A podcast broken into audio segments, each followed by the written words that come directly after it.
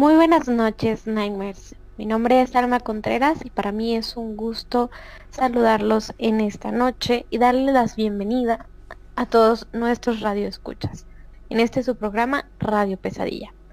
Nosotros nos encontramos en vivo desde las afueras de la ciudad de Durango, Durango, México. Para los que se vayan conectando a esta transmisión, queremos pedirles su apoyo para que la compartan a las personas que saben que son gustosos de estos temas paranormales, de estos temas de misterio, y bien también a cualquier persona que creen que les gustaría pues escucharnos en esta noche. Eh, mencionándoles que pues ahora nos pueden escuchar después de cada transmisión, si es que se la perdieron las anteriores, nos pueden buscar en las diferentes plataformas. Estamos en Spotify, en iBooks, Anchor, en YouTube y Google Podcast. Y entonces estas nos pueden encontrar como Radio Pesadilla. De este lado de la mesa me encuentro con mi amiga Ale. Ale, buenas noches, ¿cómo estás? Hola, buenas noches, Alma. Eh, bienvenidos a todos los que ya se van conectando por ahí. Eh, mi nombre es Alejandra Gómez y estamos listos para un nuevo programa este sábado. Eh, y bueno, recordarles que ya estamos recibiendo historias a través de WhatsApp, ya sea por audio, por escrito, como ustedes las quieran compartir. por ahí tenemos el link eh, anclado en el comentario del chat en Facebook. Y para quienes nos están escuchando vía podcast, también pueden mandarnos sus historias. Esto a través del número 52 618 145 5655 o en su defecto al correo radiopesadillapodcast.gmail.com. Eh, también quiero darle la bienvenida el día de hoy aquí a mi compañero y amigo Gus. Gus, buenas noches, ¿cómo estás? Hola, ¿qué tal Ale? Buenas noches y qué tal eh, mi querida Salma, ¿cómo estás? Eh, querido Radio Escuchas, pues ahora, ahora sí que muy emocionado de estar comenzando una transmisión más. Y la verdad muy contento por el tema de la noche. Pero pues antes de proseguir con ello, permítanme también recordarles que ya tenemos pues bastante más presencia pues en redes sociales por ahí estamos muy activos a través de las plataformas de Instagram y TikTok dentro de las cuales van a poder encontrar muchísimo material eh, relacionado con temas eh, paranormales sobrenaturales eh, de misterio de terror en formatos pues bastante diferentes a lo que es este programa en vivo. Entonces como ejemplo por ahí pues podrán escuchar algunos de los relatos escalofriantes que nos han llegado a lo largo de los capítulos pasados, de hecho desde la primera temporada, por ejemplo en TikTok y en Instagram estamos diariamente eh, compartiendo información muy muy interesante relacionada con los temas de cada semana y pues obviamente también con relatos que incluso pues son inspiración directamente de los miembros de, de este equipo. Entonces por ahí búsquenos en Instagram y TikTok como Radio Pesadilla y les aseguro que no se van a arrepentir. Y pues bueno, así como vamos hacia mi lado derecho, también te saludo con muchísimo gusto. Eh, mi querido Oscar, ¿cómo estás? Buenas noches.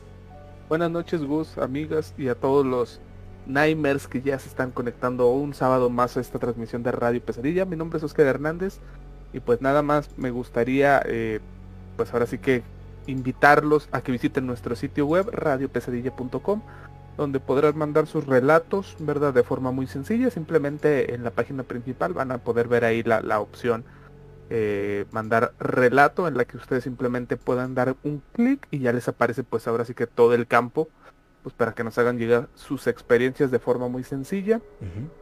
Eh,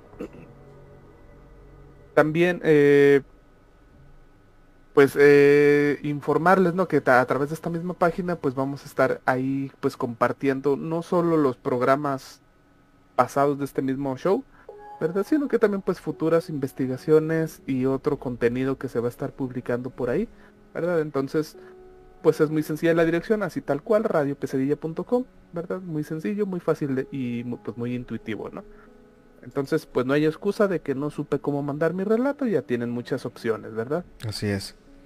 Este. Pues vamos ahora sí que empezar, muchachos, con el tema del día de hoy. Nada más, yo creo que sería también importante, creo que tenemos por ahí algunos saluditos, ¿eh? Ah, claro, claro, adelante. Sí, tenemos por ahí ya, ya varios eh, eh, Nightmares ya se encuentran totalmente conectados con nosotros aquí en la transmisión en vivo. Eh, y pues por ahí nos dice nuestro queridísimo amigo Miguel Guevara. Dice, hola amigos, hermanos de México, un saludote desde Ica, Perú, para todos, un abrazo fuerte. Todo se puede chicos, a seguir adelante, buenas vibras. Igualmente las mejores vibras para ti, mi querido amigo. la verdad, alguien que nos ha acompañado desde los primeros capítulos de este proyecto y, pues ahora sí que un abrazote para ti y para toda la comunidad que nos escucha desde fuera del país, Norteamérica, Centro y Suramérica. La verdad es que les mandamos todo nuestro cariño. También por acá viene llegando eh, Jacqueline Bonilla, dice hola, bonita noche. Bonita noche también para ti, bienvenida. Y tenemos también un comentario de parte de Berenice Gurrola que nos dice, excelente noche para todos, gracias por otra transmisión más. Eh, pues al contrario, muchísimas gracias a ti Berenice por sintonizarnos una semana más como cada semana. Siempre por aquí te vemos con muchísimo gusto eh, y, agradecemos siempre esa, esa fiel compañía en, este pequeño programa. Y pues sean bienvenidos todos aquellos que, que ya pues se encuentren sintonizándonos. Esta noche tenemos una un tema bastante interesante. También por ahí saludos para el buen, eh, nuestro buen amigo Luis Alonso Ruelas que viene llegando. Dice buenas noches. Y pues buenas noches para todos muchachos. Eh, ahora sí, mi querido Oscar, ¿por qué no nos platicas un poquito eh, de qué va a ir el tema de esta noche? Claro que sí, Gus, y a todos los timers, ¿verdad? El tema del día de hoy es el conocido como el narcosatánico, ¿verdad? Eh, su nombre de pila era pues Adolfo de Jesús Constanzo, ¿verdad? Conocido así que por los miembros de su culto como el padrino. Eh, se considera como un narcotraficante, ¿verdad? Ya que pues en ciertas eh, formas sí traficaba con, con estupefacientes, ¿verdad? Y con drogas pues tal cual, ¿no? ¿verdad? Pero pues también se hizo popular por ser un asesino serial y líder de la banda bautizada ahora sí que por la prensa, como les decía, como los narcosatánicos, ¿no? Adolfo de Jesús Constanzo pues fue la cabeza de esta organización criminal junto, junto con Sara Aldrete, ¿verdad? Y a ella la conocían como la madrina, ¿no? Aunque también hay otros informes, bueno, donde eh, la bautizan como la bruja, ¿verdad? Pero pues ya también esto depende de versión en versión. Eh, este, este grupo de los narcos satánicos estuvieron involucrados ahora sí que en decenas de asesinatos y sacrificios humanos en la ciudad de Matamoros, en el estado de Tamaulipas. Tu caso más famoso pues fue el del brutal crimen en contra pues ahora sí que de, un joven estudiante llamado eh, Mark Kilroy. Y pues se dice que el padrino convencía a sus seguidores de que al tomar eh, pues ahora sí que una poción hecha con partes humanas pues podrían ser invisibles eh, e incluso invencibles. Razón pues por la cual el culto pues realizaba múltiples sacrificios humanos para obtener poderes, ¿no? Se decía que esta poción que él eh, realizaba eh, no solo tenía partes humanas, ¿verdad? Sino que tenía otros componentes como era la sal, eh, se decía que tenía madera, se decía que tenía paja y pues entre otros artefactos y, objetos, ¿no? Pero pues ahora sí que el, más escabroso pues de todo lo que le echaban a su poción pues era precisamente partes humanas, ¿no? Especialmente echaba huesos, se dice. lo que viene siendo fémures era pues parte de lo que más se acostumbraban a utilizar en, en estas pociones. ¿Funcionaban o no? No lo sabremos, ¿verdad? Lo vamos a descubrir así que en el transcurso de la noche. Eh, quiero hacerle una pregunta ahora sí que a ustedes compañeros y a todos los Nightmares que nos están escuchando, ¿verdad? ¿Ustedes habían escuchado de esta persona del narcosatánico? Fíjate que la única referencia que yo tenía acerca de este tema es de una película muy desagradable antigua, como de los 80 yo creo, 90 no sé. Pero era una, una em, como una referencia cómica a, estos personajes. Eh, pero hasta antes de eso, la verdad, únicamente había escuchado como que el término, pero no sabía de qué se trataba. No sé ustedes, compañeros.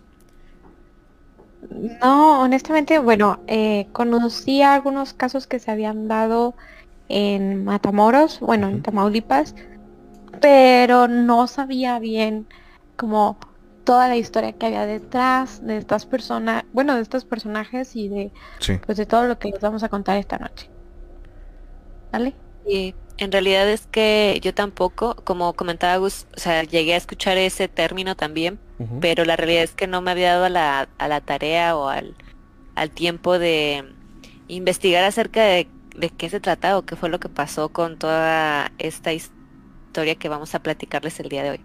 Sí. Así es. Fíjense, y nada más para recordarles ahora sí que a, todos los Nimers que nos escuchan, que nosotros tampoco somos expertos en la materia, nunca hemos dicho que somos expertos en algo, ¿verdad?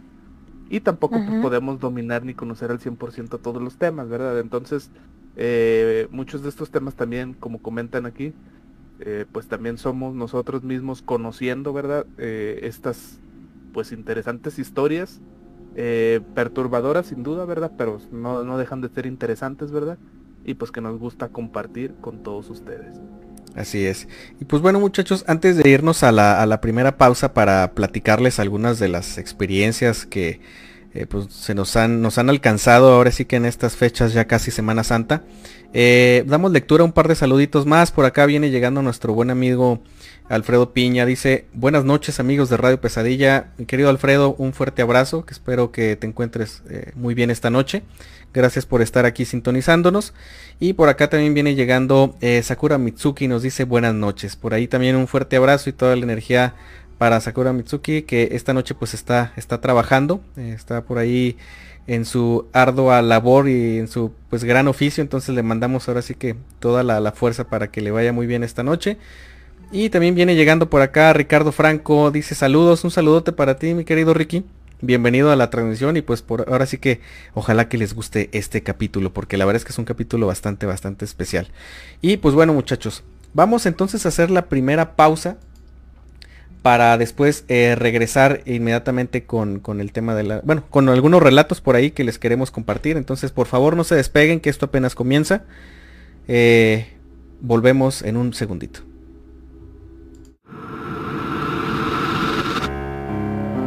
Estás escuchando Radio Pesadilla.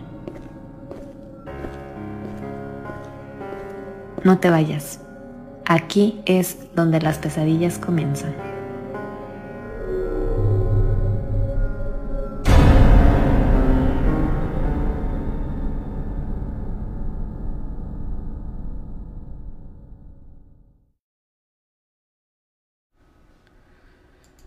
Ok, queridos Namies, pues ya estamos de regreso. Son las 10 con 20 minutos de la noche. Este caluroso sábado de abril. Y pues el primer relato de esta noche, la verdad es que mm, no me emociona tanto compartirlo, pero les voy a, ser muy específico en el por qué. Eh, la, siguiente, digamos, actualización que les voy a compartir me cuesta un poquito de trabajo decirla con toda tranquilidad porque precisamente me, ocurrió a mí. Ah, y es justamente de el día de ayer y hace un par de días atrás. Entonces, por ahí para los que no lo sepan, en algunos capítulos anteriores de, Radio Pesadilla, yo les había platicado y les había compartido con total apertura eh, un, digamos, una una especie de situaciones que se están o se han estado suscitando en, la casa donde yo vivo con, mis padres y con uno de mis hermanos. Eh, para no hacer la historia tan larga, pues eh, en la casa se han escuchado ruidos, se han manifestado eh, huellas en, algunas de las habitaciones que no pertenecen a nadie, porque nadie había entrado en esos cuartos en esos momentos. extrañas luces en una de las cocheras, bueno, en la cochera principal, la entrada principal, y, demás situaciones, ¿no? Eh, eh, yo actualmente tengo viviendo en, esa casa como ya vamos para tres años, entonces es algo con lo que hemos aprendido a convivir y sobre todo como es algo que ocurre de manera caprichosa sin haber algo que realmente la provoque, pues es algo que simple y sencillamente eh, pues se adaptó o más bien nosotros nos adaptamos a estos fenómenos, ¿no? Pero justamente hace un par de, de días por ahí estábamos desayunando por la mañana y mi mamá me platica que una de nuestras mascotas empezó a tener un comportamiento un poquito eh, extraño. Eh, en la casa tenemos eh, perritos chihuahua que son los que se pueden tener por el espacio, digamos, este, que tienen disponible para ellos. No es un espacio muy grande. Entonces, en un, pequeño patio tenemos a, a dos perritas chihuahua y dentro de la casa tenemos a un par de cachorritos, ¿no? Eh, estos dos cachorritos, la verdad es que como ustedes se pueden imaginar, son bastante inquietos, eh, son muy acelerados. eh, se la pasan jugando, queriendo este, hacer travesuras, ¿no? Mordiendo objetos que se encuentran, etcétera. Entonces son, son perritos muy, muy inquietos. A su vez de que como cualquier perrito chihuahua, pues son extremadamente nerviosos. Me, me, contaba mi mamá que la noche eh, del miércoles, perdón, del martes para, sí, pues la, noche del martes, esto me lo cuenta el día miércoles por la mañana, la noche del martes, uno de los perritos, el que es un poquito más grande, empezó a comportarse como si algo le asustara. Cuando es un comportamiento raro para él. Entonces empezaba a esconderse detrás de un sillón. Eh, mi mamá pues lo, observaba con atención y le hablaba, ¿no? Eh, salte de ahí, vente para acá. Lo cargaban y cuando lo volvían a poner al piso, nuevamente se iba para atrás del sillón. Eh, esto fue como que lo primero. Posteriormente a eso, el perrito como de forma valiente se dirigió justamente a un a, un lado de donde está la puerta principal que es la puerta de acceso de la casa y comenzó a ladrar como si se tratara de que alguna persona fuera a entrar a la casa como si hubiera sentido a alguien ajá sí eh, normalmente hace esto cuando una persona que no conoce eh, está acercándose a la entrada de la casa esto es algo común lo que ya no fue común es que él empezó a desviar los ladridos, digamos, de la puerta principal hacia el lado izquierdo. O sea, como si él hubiera visto que una persona entró. Cabe mencionar mm. Que la puerta en ningún momento fue abierta. Eh, simplemente pues mis papás trataban de calmar al, cachorrito para que pues ya dejara de ladrar, dejara de hacer tanto escándalo. Y lo curioso es lo que viene después, porque al parecer él se concentra eh, muy molesto y a la vez como asustado, ladrando y, eh, aullando, mientras miraba fijamente una pared vacía de la casa. Ah, es una pared donde tenemos únicamente una mesa de vidrio y dentro de la mesa de vidrio, bueno, en la parte superior solemos poner algunas llaves, ¿no? Ponemos llaves, ponemos eh, objetos que, que, dejamos como que ahí de primera instancia después de que llegamos a la casa, pero en ese momento no había absolutamente nada ahí. Y él se concentraba en ese espacio. Eh, me comenta mi mamá que cuando le pone atención al perrito y empieza a ver que, está muy asustado y que está como muy nervioso, ella siente un escalofrío así tremendo en los brazos, en las piernas y en la espalda, como si le hubieran aventado agua fría, y que en ese momento ella se asusta y toma al perrito, lo, lo, carga en brazos y se lo llevan al segundo piso, ¿no? Porque se asustaron, o se asustaron mi mamá y mi papá. Ellos no encontraron una explicación a esto, pero eh, esto es como que la, primera parte de, este espacio. Eh, eso pasó, les digo, el, miércoles. el día de ayer yo llegué ya un poquito tarde por la madrugada y nosotros tenemos como una especie de acuerdo de que ciertas luces de la calle se mantienen encendidas cuando alguien está afuera. La última persona que llega a la casa debe de apagar las luces del exterior, ¿no? Ese es como un pequeño acuerdo que tenemos. Cuando yo llego, eh, la luz del baño eh, que usa mi mamá está encendida. Yo, obviamente, por, reacción natural, yo pensé que se encontraba ahí, entonces toqué la puerta.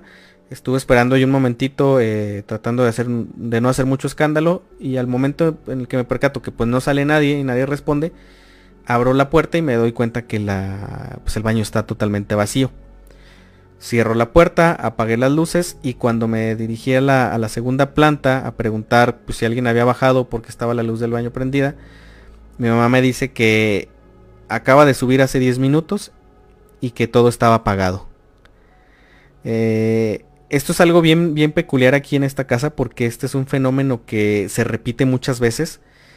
Eh, se apagan todas las luces y la única luz que de repente aparece prendida por la mañana o está prendida, o sea, a veces va subiendo las escaleras y la luz escucha, se escucha el clic del apagador, volteas y está prendida. Eh, esto es una situación recurrente a la que les menciono, nos hemos acostumbrado a, vivir con ello, pero siempre es como un síntoma de que va a empezar a haber actividad en la casa.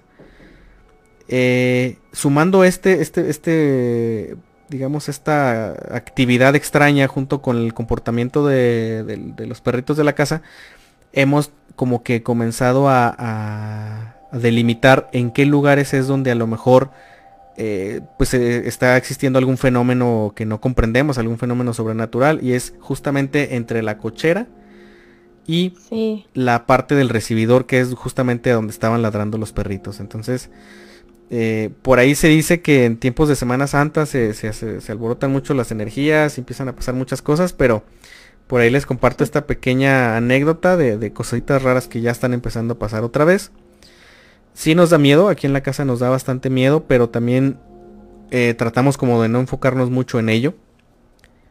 Eh, yo planeo que probablemente para las próximas semanas, o a lo mejor probablemente esta semana estaré dejando algunas grabadoras eh, configuradas en ese espacio. Porque pues sí es algo que, que, ya empieza como que a hacer ruido otra vez y nos empieza a incomodar, ¿no? Y más porque pues ya hay antecedentes entonces como como tú dices, pues estas semanas son de, mucha energía, entonces sí. estaría pues muy bien para que después, esperemos no suceda nada, pero si es así, pues tener la evidencia y pues poder compartirla si, si así lo deseas, ¿no? A nuestros nightmares. Claro que sí, sí, cuenten con ello, yo de detectar alguna, de tener algún material que pueda compartirles, con todo gusto se los haré llegar. Obviamente el único que no voy a revelar de manera directa, pues es la ubicación de la, de la casa. Pero, pero sí, eh, con todo gusto les estaré compartiendo. Esperemos que ya haya sido nada más un, pequeño suceso aislado, no se repita. Pero pues de ocurrir otra cosa, con gusto les estaré platicando. Entonces, eh, pues bueno, una pequeña actualización de lo que ocurre en, la casa donde vivo. Y pues bueno muchachos, eh, para los que se vayan integrando, eh, esta noche estamos platicando nada más y nada menos de el narco satánico. Entonces, por ahí, para quienes se vayan integrando, pues ese es el tema de la noche. Y pues vamos contigo, Salma, ¿qué te parece si nos empiezas a platicar un poquito de el famoso Adolfo de Jesús Constanzo? Creo que es su nombre, ¿verdad? Sí, así es. Pues miren, este, este personaje eh, es, es un atroz protagonista en esta noche. Constanzo nació el primero de noviembre en 1962 en Miami, en Florida, de Estados Unidos. Pero su historia desde un principio pues tiene algo muy oscuro. Sus padres eh, salieron de su país, Cuba, y fueron refugiados en Estados Unidos. Su madre tuvo a Adolfo a la edad de 15 años, o sea, realmente era una niña. Y pues tendría eventualmente otros tres hijos, pero de diferentes padres. Ella emigró a San Juan, eh, que es en Puerto Rico, y después de que su primer esposo muriera, pues volvió a casarse ahí. Constanzo fue bautizado como católico y sirvió también como monaguillo pero también pues fue influenciado, hablando así de, pues los orígenes de su familia, Puerto Rico, Cuba, eh, fue influenciado por su madre en el culto denominado Palo Mayome, eh, que pues después les vamos a, platicar un poco más de este culto. Y eh, en él, pues su madre era sacerdotisa, o sea, realmente pues era una institutriz, vaya, de este culto. Más eh, la familia regresó a Miami en 1972 y pues su padrastro muere al poco tiempo, dejando a la familia pues con algo de dinero. Su madre pronto vuelve a casarse y su nuevo padrastro se volvió eh, pues también afecto a esta al ocultismo, pero al tráfico de drogas también. Ambos, Constanzo y su madre, pues fueron arrastrados de poco a poco a numerosas veces por crímenes menores como robo y vandalismo. Y pues posterior de toda, de toda esta primera parte de su historia, él se gradúa en la secundaria, pero pues fue expulsado del bachillerato. Su madre siempre había creído que, que él tenía habilidades psíquicas por supuestamente, dice la madre de, de Constanzo, que pudo predecir el intento de asesinato del entonces presidente de Estados Unidos, Ronald Reagan, en 1981. Entonces, pues su madre ya de cierta manera le atribuía unas cualidades diferentes a su hijo, además de pues todo el, eh, pues todo lo que le había enseñado, ¿no? Y Ale pues nos va a contar un poco más de este culto que, les comentaba del Paloma Yompe.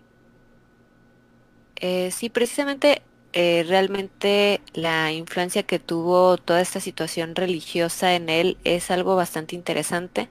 Hablándoles un poco precisamente de la historia de eh, palo mayombe, también conocido como palo monte, palería o regla conga. Eh, va realmente a que esta es originaria de la región de Camerún.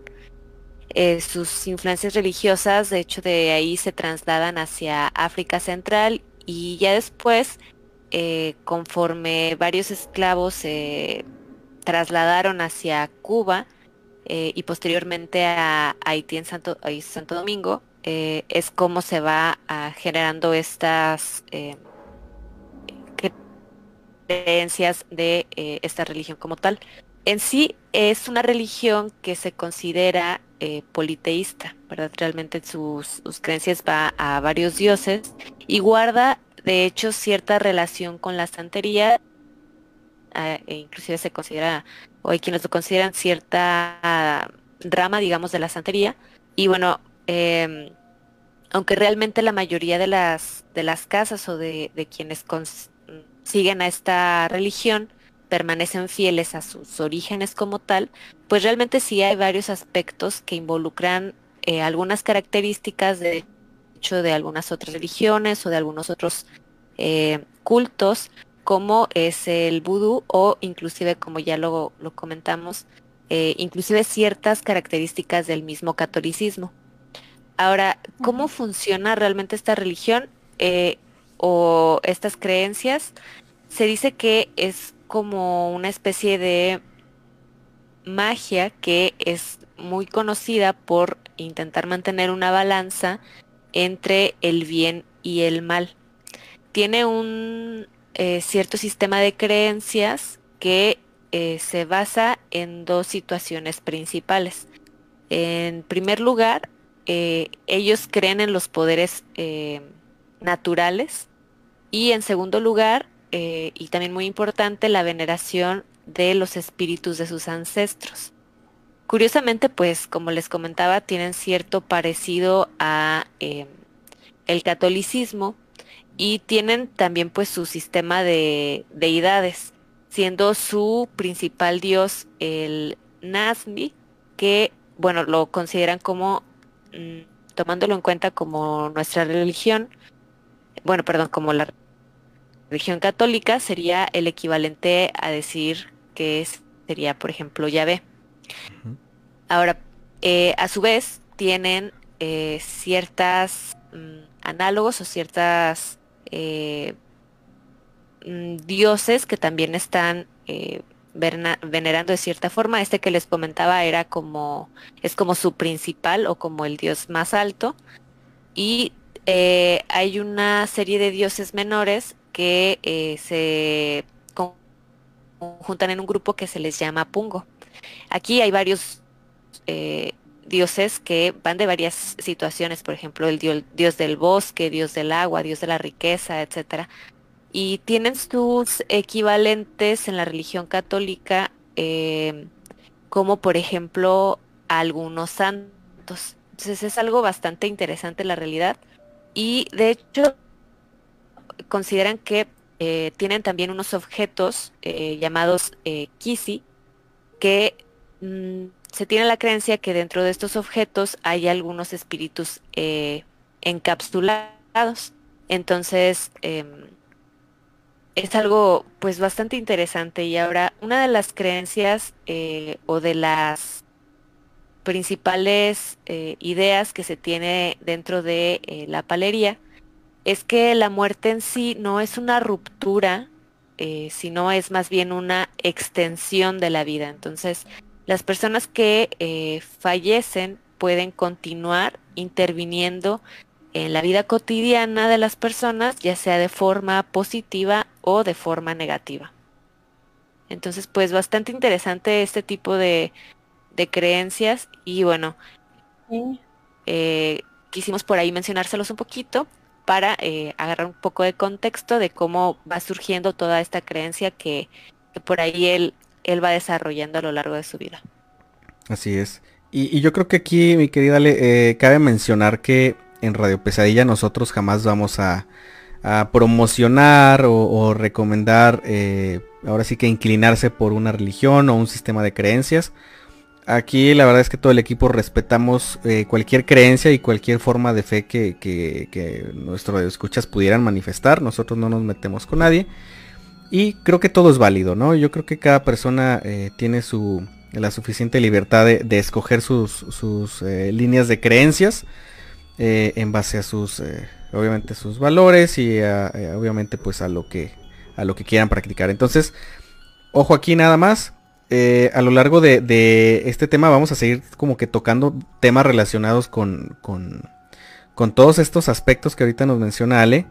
Pero eh, en este caso, pues como estamos hablando de, un grupo criminal y pues de, una persona realmente con la mente retorcida, pues a, lo mejor muchas de estas prácticas van a estar relacionadas con un lado negativo. Entonces, eh, no estamos diciendo que pues entonces pues el palo mayombe sea algo negativo, únicamente pues es, parte del contexto de este personaje, algo que practicaba pues Adolfo Constanzo. Entonces, por ahí nada más hago como ese pequeño paréntesis, ¿no? Eh, únicamente para que quede bien, bien clara esa parte. Y pues bueno muchachos, eh, ¿qué les parece si vamos a hacer una, pequeña pausa para relato? Y pues inmediatamente después regresamos. Tenemos todavía mucho más de este programa, así es que no se vayan a despegar.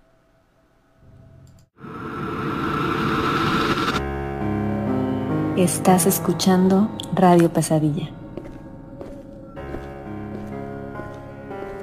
No te vayas. Aquí es donde las pesadillas comienzan.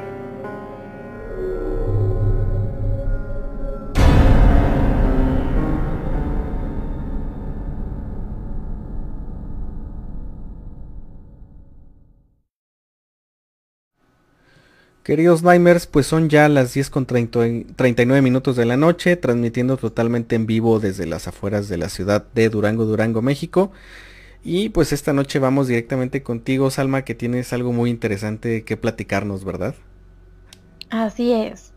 Bueno, esta anécdota que les voy a contar, eh, pues el Nightmare permanece en el anonimato, pero sin embargo pues nos compartió su historia y pues las vamos a platicar. Em, esta persona tiene algunos familiares que últimamente han recurrido a ciertas terapias espiritistas, por así decirle, después de que tuvieron una pérdida muy grande, que fue pues la madre de, uno de estos familiares.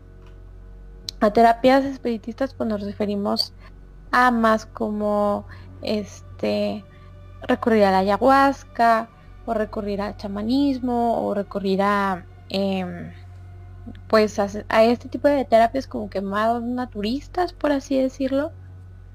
Y ellos lo hicieron con, con, el afán de pues de cierta manera aliviar su dolor y su pérdida y tratar de entenderla em, pues desde otro punto. Porque como bien sabemos pues nuestros antepasados utilizaban hierbas o algún que otro, este, como se podría decir, como estimulante para poder conectarse con ellos mismos y tener como una especie de introspección, ¿no? Pues ellos recurren, estos familiares recurren a ello y empieza a ser recurrente, entonces eh, de cierta manera pues suben por así decirlo como de nivel, ¿no? Y ellos al principio iban con este un señor que era vaya, un, un chamán iban con él. Y este por algunas cuestiones que ahí no les no les empezó a gustar no les parecía que era como muy estricto con ellos que les empezó a prohibir ciertas cosas se volvió como muy em, pues sí ya ya empezaban a sentirlo más como un culto muy cerrado. No se sintieron cómodos y decidieron pues retirarse de, de esta persona. Pero ellos lo siguieron practicando después con algunos otros compañeros que, se encontraron en ese mismo, en esas mismas terapias, ¿no? Y este, pues también su afán era tratar de cierta manera como de conectar con, con la madre que habían perdido. Entonces, este, este Nightmare nos cuenta que una noche de repente eh, la hija de una de, de, de la que falleció empieza a tener como un sueño muy vivido empieza a sudar, se empieza a sentir como muy desesperada dentro del sueño y empieza a ver una sombra negra.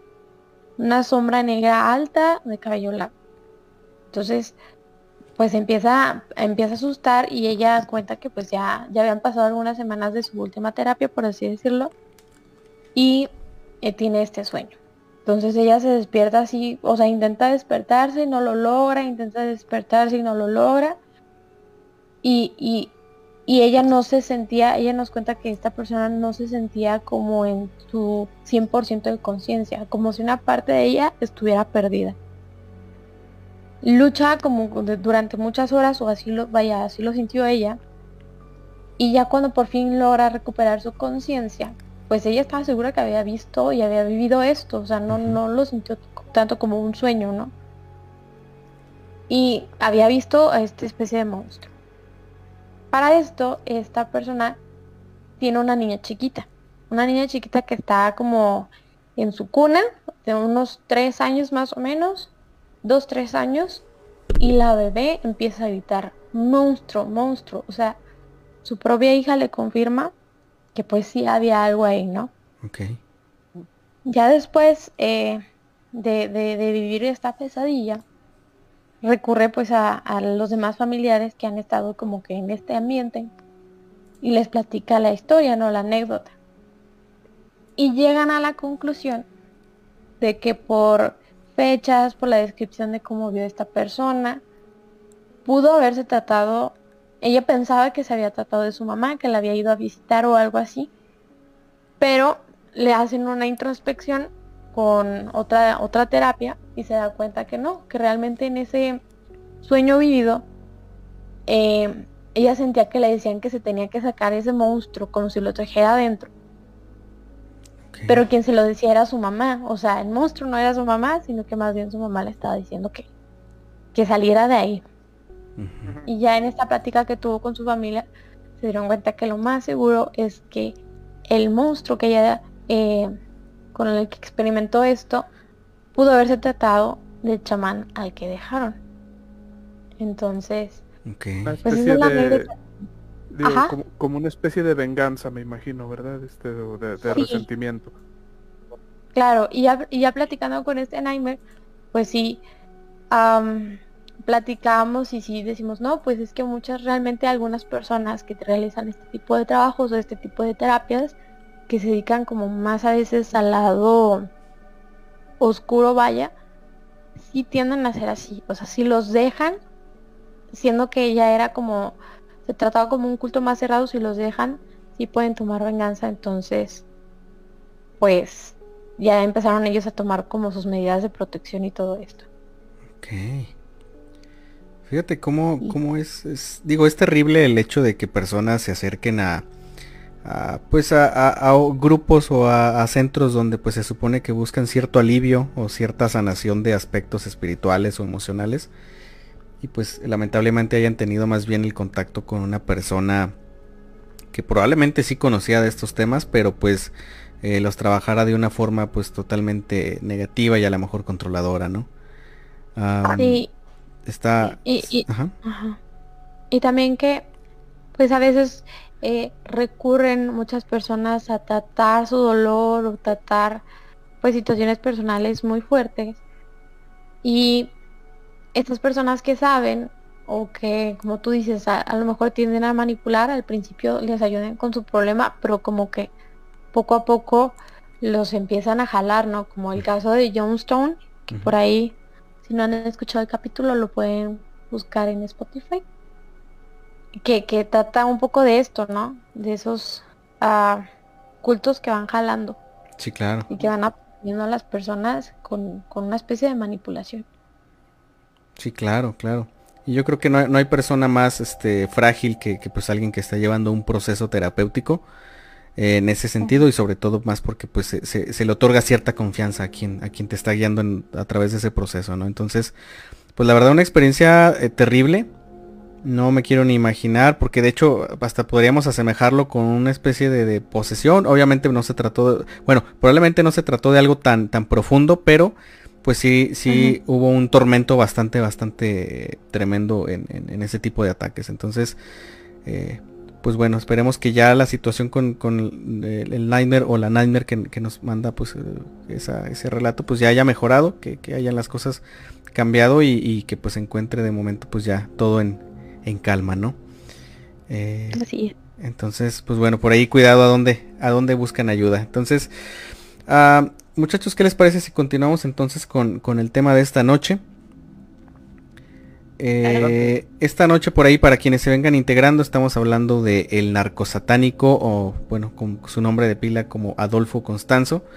Ya hace un ratito, eh, Salma y Ale nos platicaron un poquito de, cómo fue su niñez y su juventud temprana, digámoslo así, y también un poquito de, de qué se trataban las bases o cómo eran las bases de esta religión pues que, que él seguía, ¿no? Que pues estamos eh, en este caso específicamente mencionando al palo mayombe. Entonces, eh, para continuar un poquito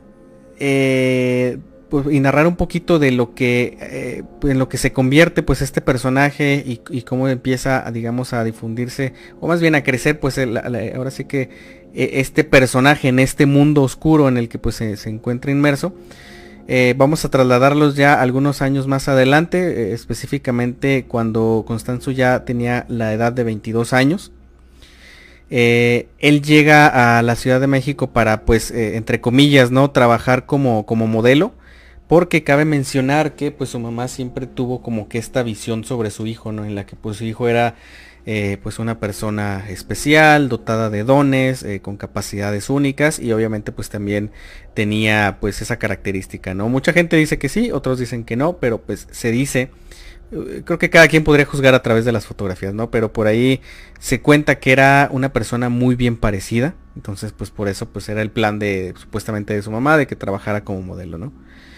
Pero, lamentablemente, y por culpa de ese pasado criminal eh, relacionado con, drogas, pues es que, eh, pues él rápidamente, pues digamos, eh, termina siendo desviado de este plan inicial y pues termina más bien involucrándose con temas de narcotráfico, temas de asesinatos y peor aún, eh, temas de asesinatos rituales o, en este caso como sacrificios, ¿no?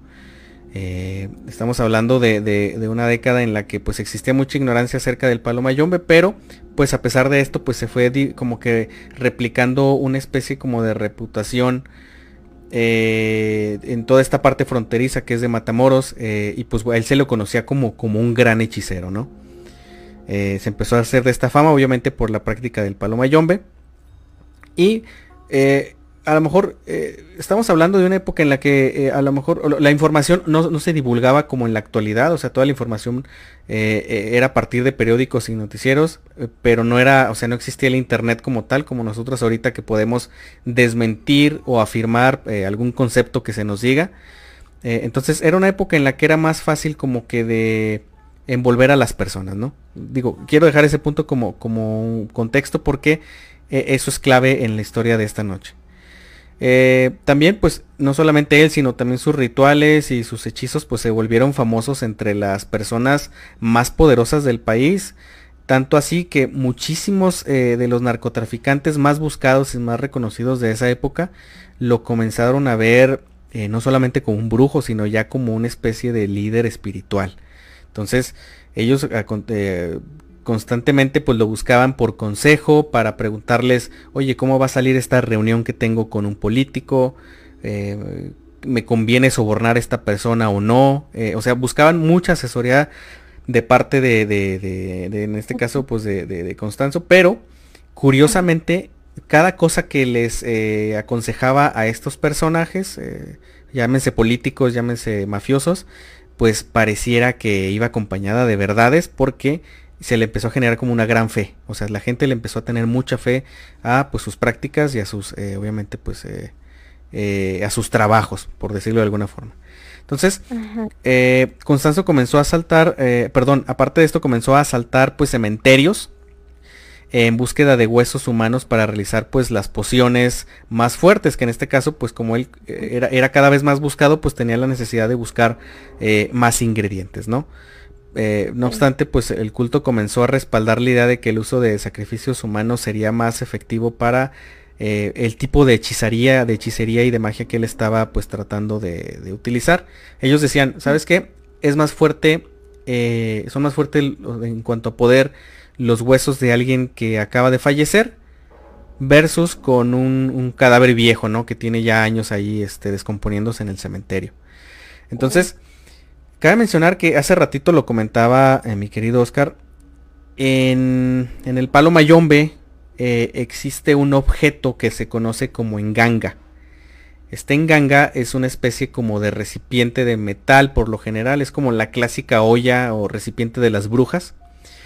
Y dentro de este de recipiente eh, se guardan ciertos objetos. Estos objetos son, como ya lo dijo ahorita Oscar, son eh, pajas, son hierbas, son fluidos. Pero lo más desagradable de todo esto es que en esta enganga se vierten los ingredientes dependiendo del resultado que quieres obtener. Por ejemplo, si tú quieres, eh, no sé, convertirte en una persona que es una persona que tiene el poder del habla, o sea, que, puede dar grandes discursos y que puede convencer a las personas, pues lo que hacían estos sujetos, eh, Constanzo y su grupo de criminales, es que buscaban personas que tenían estas capacidades, se las llevaban las asesinaban y después de descuartizarlas utilizaban alguna parte, algún hueso de esa persona, por ejemplo, podría ser su garganta, podría ser su lengua, y la introducían dentro de esta olla que se conoce como enganga. Entonces, creaban, creaban una poción y pues a través de, del poder que este objeto eh, tenía, pues le podían dar la facultad a la persona que había solicitado pues tener esa, o ser acreedora a ese poder, ¿no? Entonces, ya se imaginarán por dónde iba la cosa. Eh, sí, Cabe mencionar que el enganga se dice que también tiene como una especie de entidad espiritual eh, residida adentro, o sea, no es nada más una olla, sino que hay un ser espiritual viviendo ahí, que es el que como que reúne los ingredientes que le pones para eh, darte un resultado mágico. Entonces, e, es, todo un mundo, pero digamos así para en, palabras como sencillas, es como funcionaba la magia de, de, de Constanzo. Entonces, eh, pues con esa idea dio inicio a una ola de asesinatos por parte de este conocido grupo como los narcosatánicos. Cabe mencionar que este, este, nombre se lo dan a través de los eh, periódicos que obviamente desconocen por completo todo el mundo de, la palería o del palo mayombe. Entonces, eh, es, normal, ¿no? A veces cuando la gente desconoce algo y le parece que, se trata de algo siniestro, pues dicen, ¿sabes qué? Es del diablo, no es de Satanás. Entonces, ah, pues son, son, son de Satanás, se dedican a, hacer brujería, pues son los narcosatánicos, ¿no? Eh, venden drogas o tienen mafia, pues son los narcosatánicos. Entonces, se les empieza a conocer de esta forma. Es un término mal utilizado, sí. Así es, es un término bastante equivocado, pero pues es así como se les identifica, ¿no? Se dice que más de 20 víctimas fueron mutiladas para realizar sacrificios humanos, pero recordemos que muchas de esas víctimas pues este probablemente ni siquiera fueron encontradas, entonces pues puede tratarse de un número muchísimo menor al real. Eh, entonces, después de esta ola de, trabajo, entre comillas, de, este grupo, eh, los narcosatánicos se mudaron a un rancho ubicado en, la mitad del desierto de Matamoros. Y pues ahí es donde comenzaron a realizar rituales todavía más sádicos, con personas secuestradas, eh, enemigos del mismo eh, grupo eh, de narcotráfico, adversarios, etcétera, ¿no?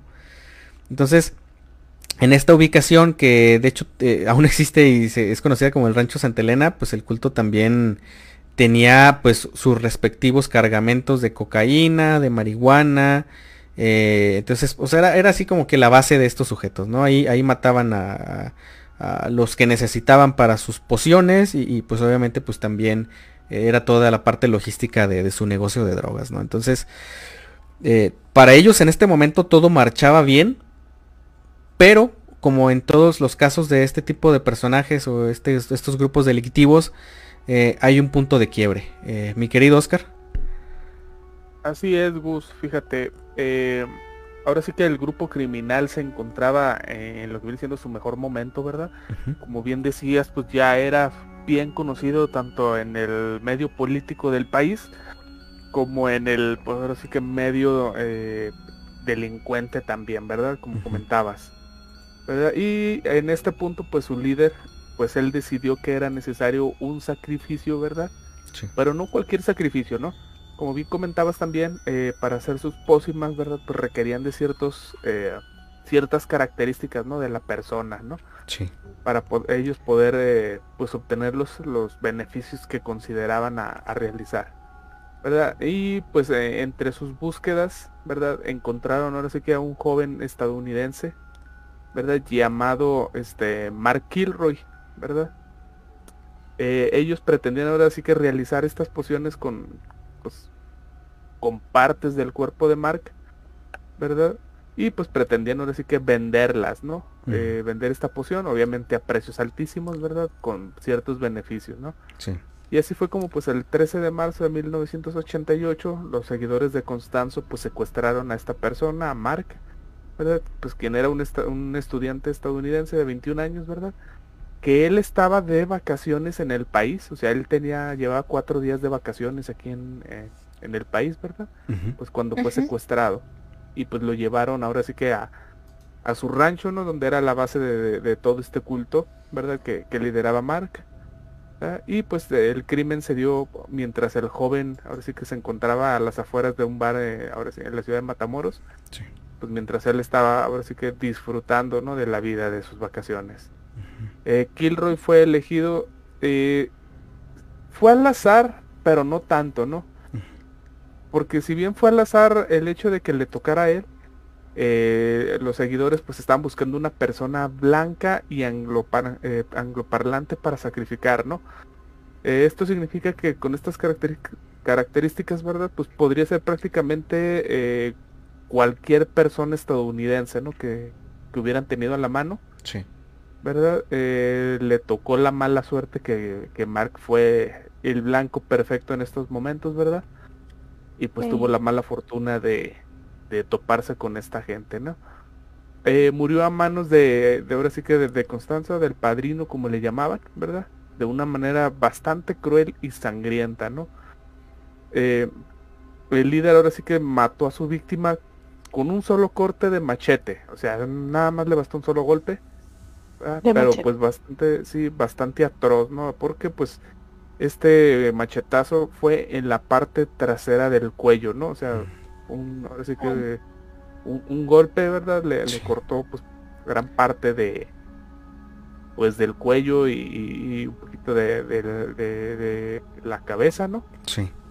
Para pues luego permanecer ahora sí que más de 12 horas secuestrados. Digo, perdón, eh, lo mataron luego de 12 horas pues de permanecer secuestrado, ¿no? En, este rancho de Santa Elena. Sí. Eh, durante esa noche, pues ahora sí que el estadounidense fue torturado y violado, ¿no? Principalmente, digo, anteriormente antes de, su muerte. Y se dice que luego de su muerte, pues ahora sí que miembros del culto le quitaron el cerebro y lo hirvieron en la olla esta que nos platicaba Gus. Le enganga. Pues para crear su poción. Posteriormente le insertaron un cable en la columna ¿verdad? Pues para, con el afán de jalar todos los huesos. Y pues le amputaron las piernas. Eh, los miembros de los narcos satánicos pues, se deshicieron de, ahora sí que de, lo que quedaba del cuerpo de Kilroy. Pues lo sepultaron en el mismo rancho junto pues a las demás personas, ¿no? Que, que ellos ya habían pues asesinado previamente, ¿no? Tenían una especie de fosa común. Sí. Donde pues simplemente arrojaban ahí ya este, los cadáveres pues ya lo que quedaba de ellos, ¿no? De todas sus víctimas, ¿no? Este, ni siquiera las enterraban o les daban la debida sepultura, ¿no? Que sino que simplemente pues las arrojaban ahí al hoyo que tenían y a lo mucho le echaban tierrita ahí nomás para este que no oliera mucho y pues ahí tenían ahora sí que su tiradero clandestino, ¿verdad? Como se les conoce comúnmente. Sí. Fíjate que... Y fíjense que... Sí, adelante, Se me hace muy aparte de que es atroz, o sea, la manera en que, que hacían todo esto, ya sin tacto, ya eh, pues realmente en búsqueda de, de lo que ellos iban a requerir para sus rituales, ¿verdad? Sí.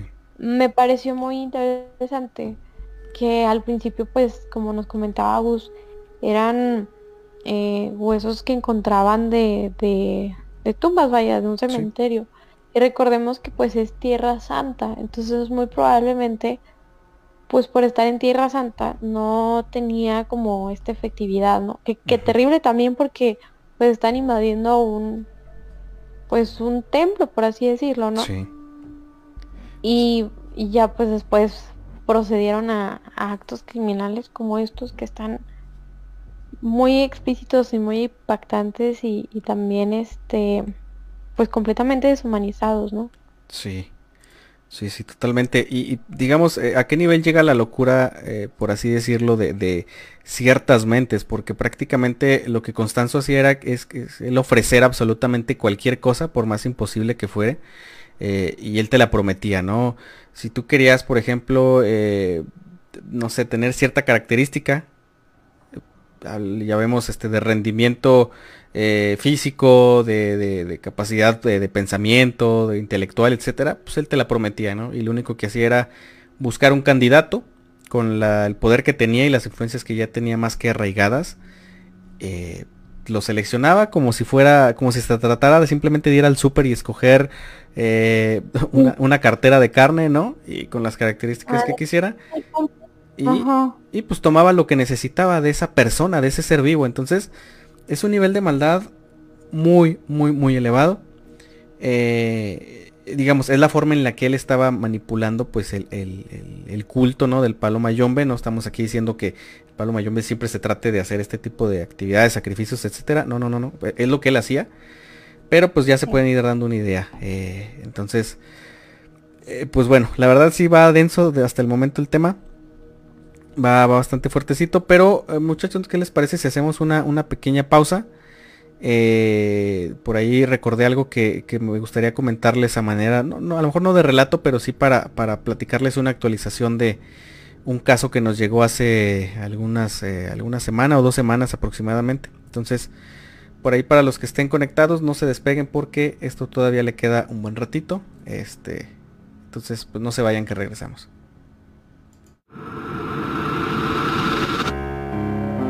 Estás escuchando Radio Pesadilla. No te vayas. Aquí es donde las pesadillas comienzan.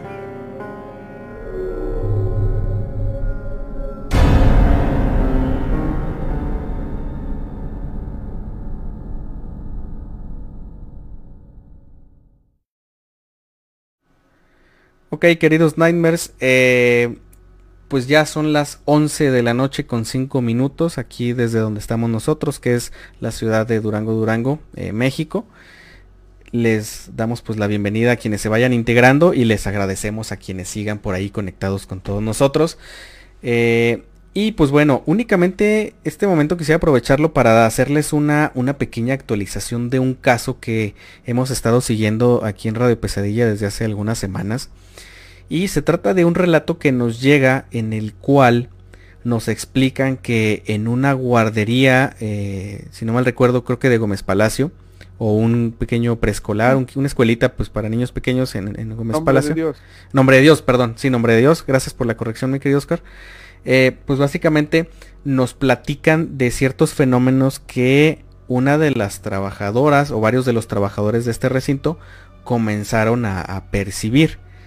Eh, básicamente ella nos platica que tienen videos de las cámaras en los cuales se perciben movimientos extraños, el cierre de alguna de las puertas eh, y por ahí un extraño movimiento muy peculiar de uno de los juguetes. Eh, cuando nos mandan el relato únicamente nos mencionan que existen estos videos, pero pues que están tratando de ver la manera de que nos den como el permiso para poderlos mostrar aquí en esta transmisión en vivo. Eh, y queremos adelantarles algo. Por ahí la persona que pues hasta el momento pues sigue todavía permaneciendo como anónima. Eh, ya nos hizo llegar el material. Ya tenemos nosotros el material en nuestro poder. Inclusive ya todos los miembros de, pues, de este equipo pues, tuvimos la oportunidad de revisarlo con detenimiento. De, de ver casi casi cuadro por cuadro eh, el impresionante material que nos enviaron. Y pues me gustaría compartirles, si no bien el material directamente, porque todavía estamos afianzando las condiciones bajo las cuales vamos a poder compartirlo. Eh, me gustaría mucho que por aquí pues el, el, equipo les platicara un poquito de lo que ellos percibieron en estos pequeños videos. Son videos muy cortitos grabados directamente desde la pantalla del DVR de las cámaras de seguridad de este espacio pero la verdad es que lo que se ve en las cámaras es, para mí, es, está en otro nivel, o sea, es, una prueba muy, muy directa de algo muy extraño que ocurre en este espacio.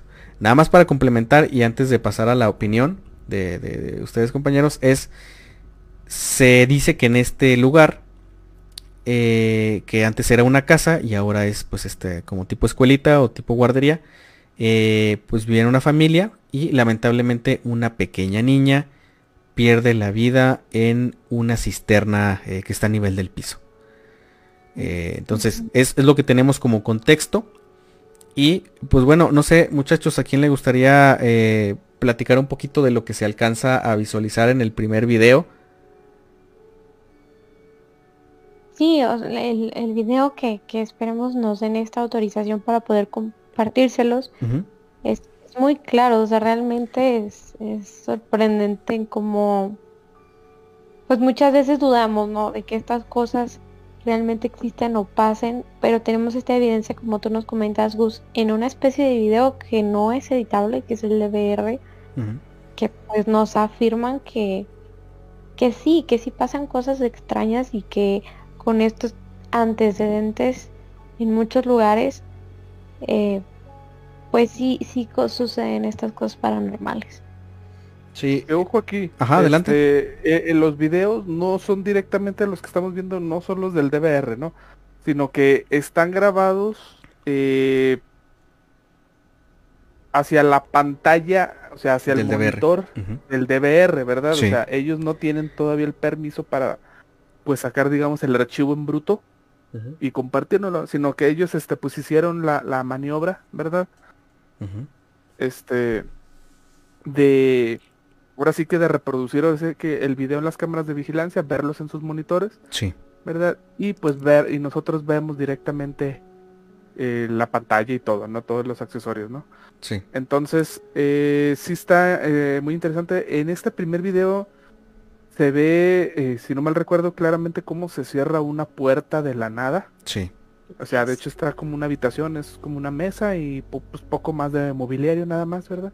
Lo interesante es que está la puerta abierta y de repente de, la nada, así completamente sola, se empieza a cerrar como que alguien le dio un manotazo, ¿no? Así, este, un poquito rápido, ¿no? Porque ni siquiera es así, pues un poquito lenta, ¿no? Así como que, ah, el viento la está moviendo, ¿verdad? No, no, no, sí se ve cierta velocidad en la puerta como para que haya sido el viento, ¿no? Así que de repente, este, la movió, ¿no? Entonces, eh, sí, sí, es interesante verlo, ¿verdad? Más que nada porque pues no, no se ve forma de haber editado, ¿no? El video, porque nosotros no estamos viendo un video, sino que estamos viendo eh, el celular mientras está reproduciendo el video directamente de las, de las cámaras de vigilancia, ¿no? Sí, así es. Eh, Pero pues lo, más interesante es donde lo que viene en el segundo video que nos hicieron llegar, ¿verdad? Como bien decían mis compañeros hace rato, pues sí, eh, muchísimas gracias por habernos tenido la confianza, ¿verdad? De, hacernos llegar estos videos y esperamos próximamente pues la, autorización, ¿verdad? Pues para poder difundirlos. Sí, claro.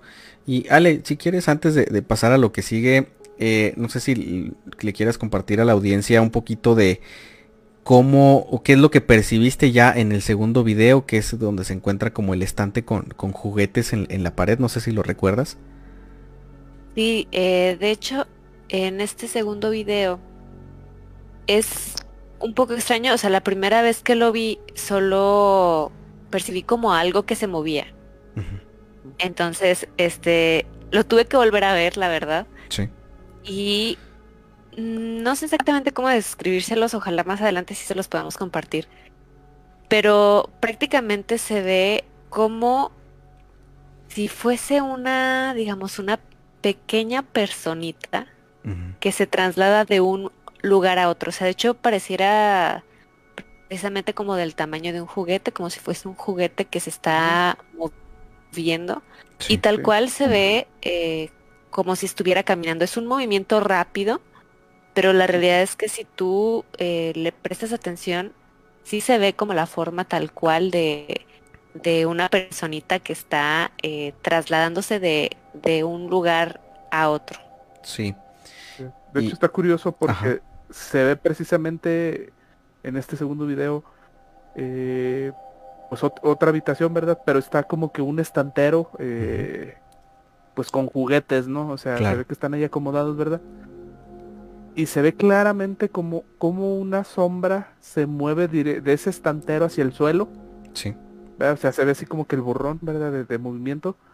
Pero cuando llega al suelo es donde dice Ale precisamente que se ve una figura, o sea, y se ve perfectamente este que es ya sea un juguete en forma de persona, o sea, dígase, por ejemplo, los tipo, pues los Kens de las Barbies, ¿no? O sea, este tipo de, de, juguetes que pues asemejan a un humano, ¿no? Sí. ¿Verdad? Este, y sí se ve también cómo avanza con cierta velocidad, pero sí se distingue muy bien, o sea, se ve la cabeza, se ve el cuerpo, se ve este, los pies, o sea, eh, impresionante, la verdad. Yo cuando lo vi sí me quedé eh, en shock, o sea, sí me quedé impresionado, ¿verdad? Porque pues al igual que el video anterior, no es un video que esté pues editado, ¿no? O sea, se ve que está grabado directamente de, los monitores del, del, CBD. Sí, claro.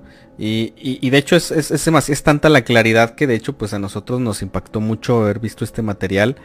Ya estamos como que, según lo que nos platica la persona que, que nos los proporciona, ya, ya estamos por ahí cerca de, obtener el permiso. Obviamente vamos a tener que tener vamos a tener que tener la redundancia, eh, mucho cuidado a la hora de mostrarles eh, estos videos porque el objetivo es que no se identifique eh, en qué lugar está pasando este fenómeno.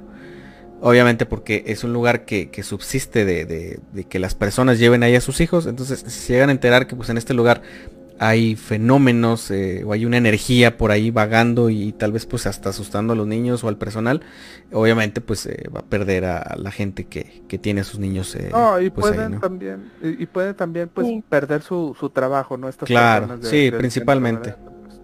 Mejor nada más no, no exponerlos, pero créanos cuando decimos que en cuanto nos autoricen, sí. Mostrarles los videos, se los vamos a hacer llegar. Así es.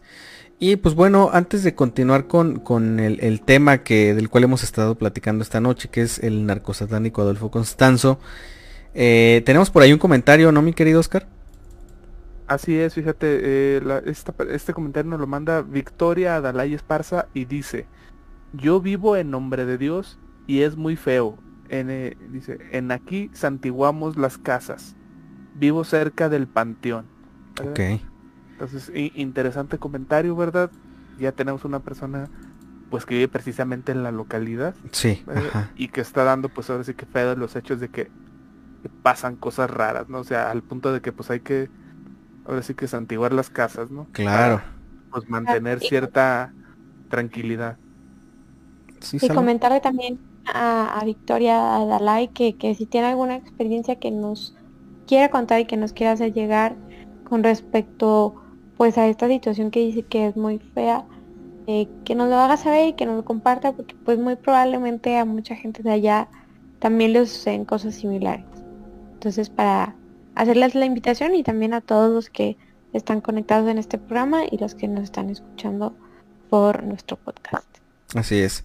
Y pues bueno, ahora sí, eh, Ale, ¿qué te parece si comenzamos a, cerrar la, la historia de, de, Adolfo Constanzo? Porque ya, ya probamos un poquito de, la atrocidad de la cual era capaz no solamente él, sino pues su culto, porque era un culto conformado por muchísimas personas, muchísimos malhechores de todas índoles, ¿no? Desde personas que únicamente estaban eh, buscando prospectos para, para utilizarlos como material de, sus pociones, como pues obviamente pues también reclutando más personas. Entonces, eh, pues, ¿qué te parece si comenzamos con ya esta casi última parte de nuestro programa?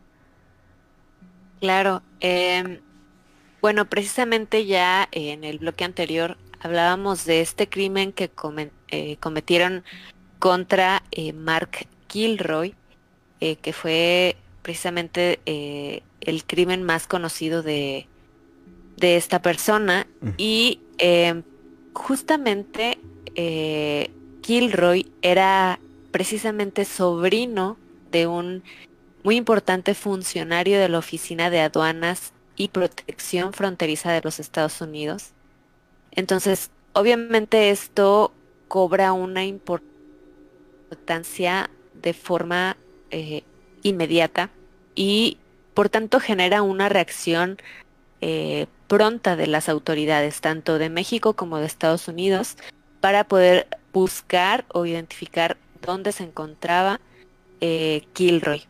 Entonces, la eh, policía mexicana precisamente instala de hecho un punto de inspección en la carretera que conecta eh, Matamoros con Reynosa y en este lugar alcanzan o logran detectar a una persona llamada Serafín, quien precisamente es parte del equipo que contribuyó para secuestrar a Kilroy por órdenes de el padrino, ¿verdad? Como le llamaban a, eh, esta persona. Entonces, eh, Serafín Hernández y otros sospechosos em, fueron capturados y ayudaron a las autoridades mexicanas para poder dar con el rancho de Santa Elena y dar con el lugar y eh, mostrarles dónde es que habían enterrado a este joven de 22 años y desenterraron sus restos. Entonces,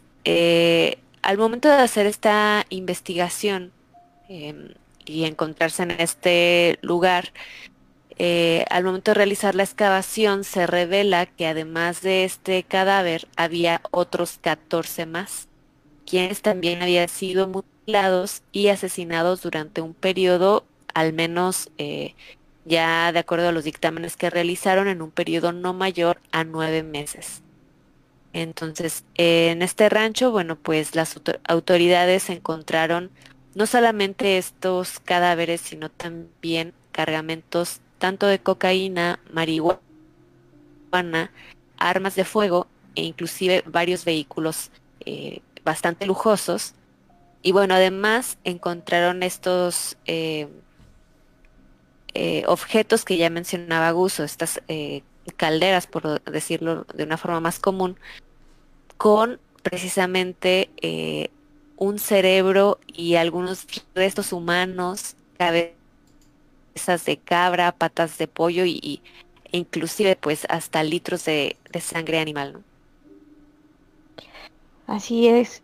Y al entrar también las autoridades y encontrar pues todo esto, eh, detienen a las cuatro personas que están en el lugar y por estos crímenes fueron llevados a las instalaciones de la Policía Judicial Federal de Matamoros, donde confesaron que Constanzo fue el encargado de ordenar el asesinato de Kilroy. Constanzo y el resto de su culto huyeron a la Ciudad de México, donde pues estos nombrados narcos atónicos tenían varias propiedades. Luego del descubrimiento pues de los cuerpos en el rancho de Santa Elena, ellos huyen a este lugar. Después de que las autoridades siguieron varias pistas, encontraron al grupo criminal escondido dentro de un departamento en la colonia Cuauhtémoc, que se encuentra pues a unas calles del Ángel de la Independencia por el Paseo de Reforma. Al llegar al recinto, Constanzo comenzó, pues obviamente en, defensa, a dispararle a la policía desde la ventana del departamento y pues desató un tiroteo terrible, o sea, él estando pues desde la parte alta, que pues este tiroteo duró más de una hora. Y sin embargo, pues al verse en desventaja, rodeado y sin suficientes municiones, porque pues lo tomaron por sorpresa, eh, el líder de los narcos satánicos no huyó, no se dio, no este, se dio la fuga o se entregó, sino que él ordenó a sus seguidores que le asesinaran.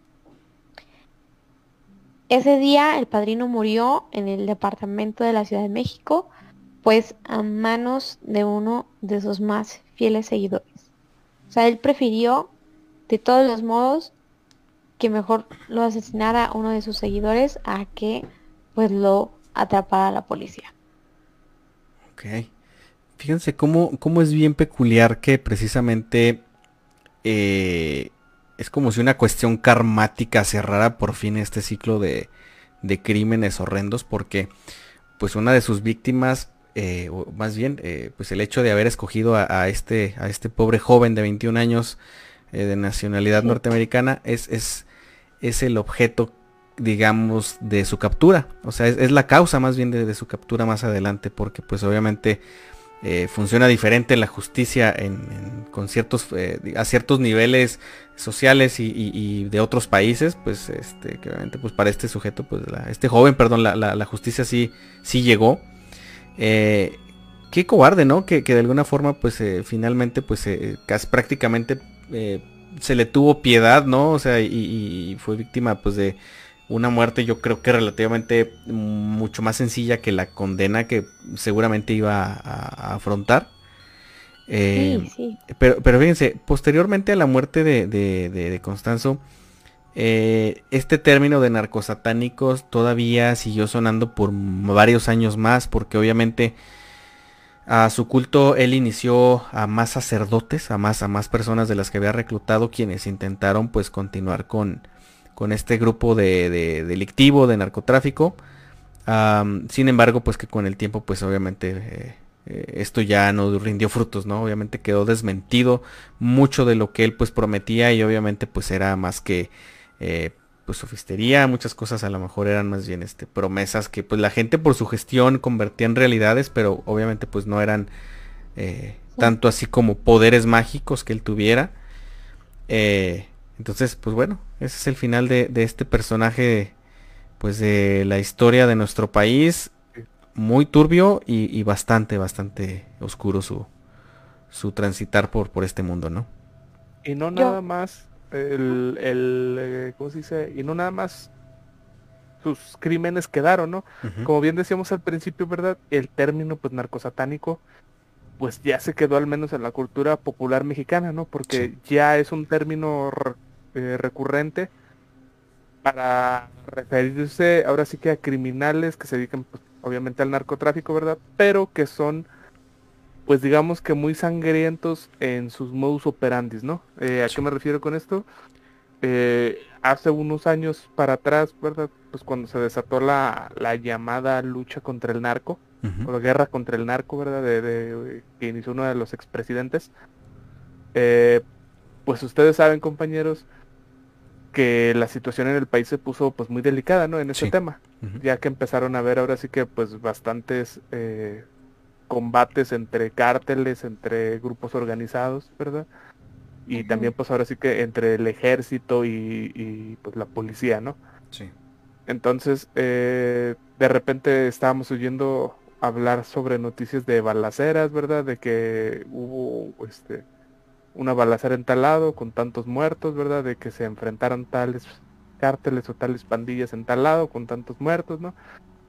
Y el hecho de que hubiera tanta sangre, ¿verdad? Aunque no esté relacionada, ahora sí que ni con la santería, ni con el palo mayembo, este, ni ninguna situación que tenga que ver ahora sí que, que con Adolfo Constanzo, ¿verdad? Pero pues se le empezó a decir, no, pues es que son los narcosatánicos, ¿no? ¿Por qué? Pues porque era mucha la cantidad de sangre que se estaba derramando en el país pero pues ya no tenía nada que ver ahora sí con, que con el padrino, ¿no? Ni su culto, ni, ni, su religión, ni su secta, ¿verdad? O sea, simplemente era ya el término que se adoptó, ¿no? Pues para describir una situación de, ahora sí que de, grupos organizados criminales, ¿verdad? Que pues se batían en, ahora sí que en muchas muertes, ¿no? Eh, que dejaban a su paso. Así es. Y adelante, Salma. Yo, yo quisiera hacerles una pregunta y me queda un poco la duda, también la dejo a ustedes, Nightmares. Eh, pues ya como conocimos el final de, de, esta, de este personaje, pues lo asesinan, ¿no? ¿Ustedes creen que pues uno de sus más grandes seguidores o uno de sus más grandes fieles fue el que lo, lo hizo? ¿Ustedes creen que hayan utilizado su cuerpo de alguna manera para hacer alguna especie de ritual como se hacía antes? ¿Ustedes qué piensan? Fíjate que yo considero que más allá del cuerpo me preocupa más el, lo que sucedió con la enganga de Constanzo. Porque algo bien curioso, eh, que de hecho igual y les va a sonar a algo relacionado a, a la magia ficticia de, de, cierta de ciertos libros digamos infantiles y de películas muy famosas resulta que este este caso eh, pues repleto de pues porquerías francamente pues, está lleno de, muchas porquerías de, todo tipo pelo este sangre huesos, etcétera, eh, pues resulta que la enganga es la que selecciona al portador o al dueño de este artefacto. Eh, eh, supuestamente a través de un ritual y de un sueño es como la enganga te dice, ah, sí, tú, yo, yo, me voy contigo y, como que esta, este objeto se va pues incluso hasta pasando de persona a persona. Yo ah. la verdad desconozco, digo, no tengo datos acerca de, de, qué pasó con estos objetos o si fueron incautados por las autoridades, pero creo que el cuerpo a lo mejor ya no lo utilizaron para hacer algún ritual, pero eh, con el desconocimiento que poseo hasta el momento sobre ese artefacto, yo sí creo que probablemente alguno de sus seguidores se lo quedó, si es que no fue capturado, o terminó por ahí en algún grupo este de, pues, eh, fanáticos, porque la verdad es que este objeto pues es, donde residía realmente el poder, el poder no era de Constanzo, sino que eh, realmente pues era de, de, este artefacto mágico. Entonces, es mi opinión, compañeros, no sé qué opinan ustedes. Eh, sí, bueno, al menos yo creo que eh, que lo que lo utilizaran se me hace un poco complicado por el enfrentamiento que estaba en ese momento. O sea, creo que, bueno, desconozco exactamente eh, si, como dices, si a lo mejor atraparon a todos, pero al menos los que estaban en ese momento ahí, eh, estaban en desventaja y por eso él al final de cuentas hace esa petición a, uno de sus seguidores. Entonces creo que eh, como ya estaba ahí, eh, digamos, las autoridades y todo esto, a lo mejor ya llevar a cabo eso o alcanzar a, a, rescatar algo para poder posteriormente utilizarlo para, para ese tipo de rituales, creo que fue algo ya difícil por la situación en la que se encontraban, vaya. sí, sí, Comparto yo un poquito la, opinión de Ale en cuanto a, a lo que pudo haber pasado con, esto, ¿verdad? No sé cómo es el procedimiento eh, que se lleva a cabo cuando, por ejemplo, eh, porque dice que fallece pues dentro del, del departamento de policía de la Ciudad de México. Sí. Eh, o no sé si, no, sí, porque dice a manos de... Eh, no, murió en el departamento donde estaban escondidos, ajá. Ok, ok, ok, ok. Sí, sí, sí, No, no me queda claro, ¿verdad? Si murió en el departamento de policía o en uno eh, particular. Sí, es, es uno particular. Es donde estaban escondidos, así es, ajá. No sé, fíjate, ya, ya me puse en duda, porque yo dije, bueno, si murió, ahora sí que en manos de la policía, ajá. este, lo veía más complicado, complicado ¿no? Ajá.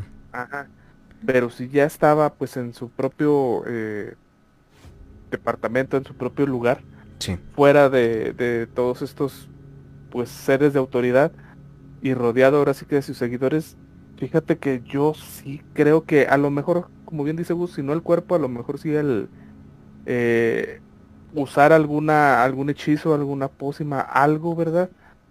Pues para extraer del cuerpo cierta, ya sea magia, esencia, este, lo que le quieran llamar. Porque pues hay que recordar también que para las sectas, y más en este tipo que, que ellos creían plenamente en, en, este tipo de, magia, sí. Eh, yo sí creo que pudieron haber hecho algo para pues para aprovecharnos de, de, esta situación, ¿no? Ya que, pues según ellos, él era pues una persona de gran poder, ¿no? Incluso, pues ya ves que su mamá lo, pues ella lo veía como una especie de profeta, ¿no? A esta persona. Sí, sí, sí. Ah, entonces, si eres un seguidor de él y, digo, no nos vamos muy lejos, ¿no? Eh, nosotros como cristianos, como católicos, ¿verdad? Pues veneramos, ¿verdad? Y creemos ahora sí que, por ejemplo, en, eh, eh, ¿cómo se dice? En reliquias de Cristo, ¿no? Que tienen que ver directamente con su muerte, ¿no? Sí. Véase ahí, por ejemplo, astillas de la cruz, este, el sagrado sudario, etcétera, ¿no? Sí, claro. entonces, mm, fíjate que no lo veo tan descabellado, ¿verdad? Que sus seguidores pudieran haber utilizado ciertas cosas de él para ya sea venerarlo o pues seguir con esto que él les encargó, ¿no? Sí, trascender, ajá. ¿Y tú, Salma, qué, crees acerca de...? Porque es una pregunta bien interesante. ¿Qué, es lo que pasa después, no? ¿Tú, tú qué crees? Eh, me imaginaba que sí. O sea, creo que eh, hablándolo como de una manera muy cruda, era a lo mejor algo que no podían desperdiciar, por así decirlo, ¿no? por todas las habilidades que tenía esta persona, por todos sus conocimientos, tomando en cuenta como el hecho de por qué o cómo hacían los rituales, como pues lo platicamos aquí. Pero sí le doy la razón a Ale que, que eh, eh, hubiera sido muy complicado, aunque hubiera sido a lo mejor en su departamento, pues obviamente me imagino que las autoridades eh, subieron y, se quedaron con el cuerpo o, arrestaron a las personas que quedaron ahí. Entonces sí, sí lo veo muy complicado, pero como tú también dices, Gus, pues alguien se tuvo que haber quedado con el enganga y, y es ahí donde pues más seguidores o más eh, personas que él indujo este culto pues pudieron haber tomado parte de y, y quizá esto siga pasando, no lo sabemos. Claro. Pues desde luego. Y pues bueno, yo creo que con esto ya vamos encaminando ya el cierre de, de este de esta transmisión. Ya son las 11.33 de la noche.